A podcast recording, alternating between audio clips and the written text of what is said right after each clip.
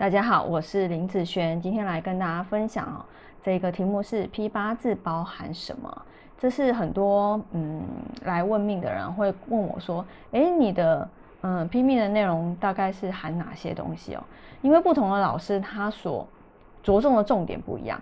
好，那有些人他可能着重在你的本命上，就说，哎，你从小哦，然后就开始讲讲讲讲到你老，讲到你挂掉哦。就是批一生的，好，有些老师是批一生，但是我不是哦，哈，我的重点不是在批一生上，我的重点啊会摆在什么？摆在流年运，好，流年运还有大运，大运的部分会告诉你，给你一个参考的方向，因为我们大运财运官运的一个起伏，你大概抓到了，哦，知道说我下一周大运什么好，什么不好。我应该要心里有一个底，该怎么去防范这样子的运势？好，但是这个基本上是参考用的嘛。好，你心里有一个底，财运好，你可以去做。但是这十年里面，大运一次走十年嘛，这十年里面哪一年去做比较好？你懂吗？哪一年去避比较好？好，因为不管再好再坏的大运，都有大好大坏的时间哦。所以大运十年大运会告诉你它的起伏的状况，让你心里有一个底。然后接下来呢，就是流年运的部分。好，流年运啊，基本上一定是从今年开始哦，后面的这几年，好，一直到你这个大运好结束好的那一年，大概是它的起伏的状况是什么？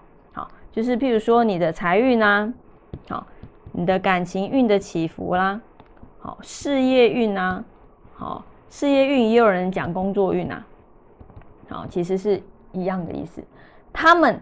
每一年它的起伏是怎么样的状况？那如果譬如说今年哦你的财运不好，那我今年就要注意这方面。好，那如果我今年工作事业方面不好，那我今年就要特别注意这方面，对不对？好，不要去变动啦，不要去怎样，不要去投资啦，好，或者是花大额的好金钱的部分。好，所以其实有时候看呐，看你破财是破。是什么部分啊？所以这个也也不一定说花出去就一定不好，而是要看你花在哪里，好花在哪里。所以以流年运为主，然后接下来呢，最重点最重点就是今年月运的部分。好，今年哦，从现在二月嘛，对不对？一直到明年的好一月份，这个叫做月运。好，一到十二个月一定会有。起伏嘛，你知道吗？十二个月一定会有财运，就算好的财运，它也有差的时候；就算感情运好，也会有不好的时候；事业运好，也会有不好的时候。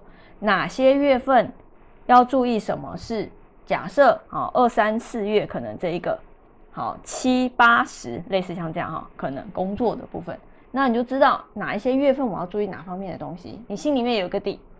当我到了这个月份。哎，我知道这个部分比较差哦，那我的敏感度就会就会提升。哦，在工作上如果有跟同事或者是主管之间，或者是呃工作上发生问题的时候，然后我就知道啊，原来我这几个月本来就差嘛，那我应该要怎么去应对它，不要让它发生到最严重的状况。好，那其实就算是不错了，对不对？好，所以以月运来说是我们的重点。那不可能每一年的月运，因为呃，基本上年运和大运这个一定会告诉你，让你这几年有一个呃心理准备，说你要走哪个方向比较好。好像如果是创业者的话，我的年运就会批久一点，因为你创业不可能创创几年而已。好，可是如果你是单纯一工作的话，那其实基本上工作其实看只要看一个大概，好，你工作运哪些？那个流年差要注意就可以了嘛，是不是啊？那今年哪些好月份再不好，再去留意一下。因为我觉得啊，你如果看后面太远太久的时候，你今年都过不好了，你还要管那么远的事情吗？你懂吗？你今年可能钱就赔光变负债了，请问一下，你还要再管后面多好的部分吗？现在都不好，后面再怎么好也没有什么用，它也不会好到哪里去。但一定要从下面慢慢再爬上来，好，所以我主要是批短的部分，今年一定是我的重点，好，或者是如果到年底一定是变明年是重点，好，一定是以月运、年运是我的重点，而我不是批一生哦，我我绝对不批一生，因为我觉得批一生，嗯，当然每个老师重点不一样啊，好，我不能讲说好或是不好，就看你喜欢什么，那你的重点是什么？那你重点喜欢那种呃一生的，那就找那方面的老师。那如果你想要中当下年运的部分、月运的部分、大运的部分，好，哪个月哪些东西要注意什么事的部分，好，那我就是属于这方面的重点。好，那以上这个影片就分享给大家以及我的学生，我们下次见喽，拜拜。